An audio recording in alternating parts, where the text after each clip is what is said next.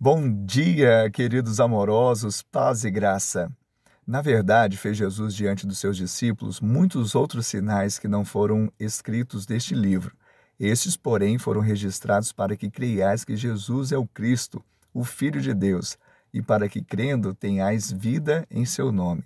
João 20, 30 e 31. João significa graça de Javé. Era o discípulo amado. Aqui o evangelho dele, no final, registra o propósito do seu livro.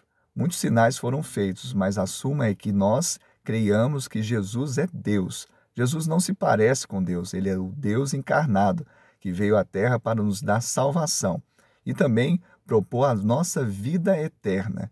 Que eu e você possamos crer nessa verdade, nessa boa notícia e tenhamos vida aqui e também no porvir.